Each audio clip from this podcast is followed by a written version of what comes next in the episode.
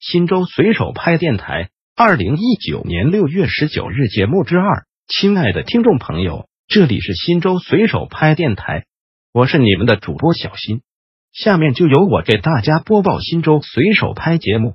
您也可以关注新州随手拍微信公众号 pp 零三四零零零，或者进入新州随手拍官网三 w 点零三四零零零点 gov 点 cn 反映问题，互动交流。有拍有反映，七一北路往南过了公园街的非机动车道，每天下班时间汽车走非机动车道，导致电动车、自行车通行不畅。